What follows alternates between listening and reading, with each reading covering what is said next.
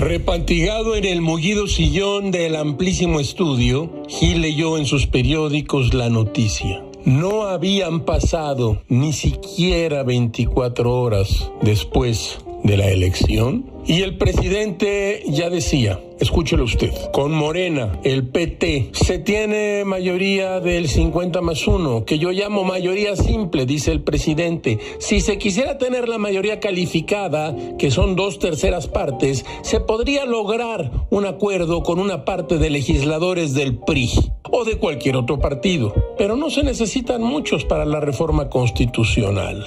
A Gamés no le sorprendió esta propuesta. Al presidente y a su partido le faltan 55 legisladores sumados a los 279 de Morena, el PT y el PBM para lograr esa mayoría deseada. El PRI trae 70 legisladores. Gil cantó las inolvidables líneas del flaco de oro. Vende caro tu amor, aventurera. ¿Cómo llamar a esta reacción presidencial? ¿Cinismo? ¿Pragmatismo? ¿Hermandad?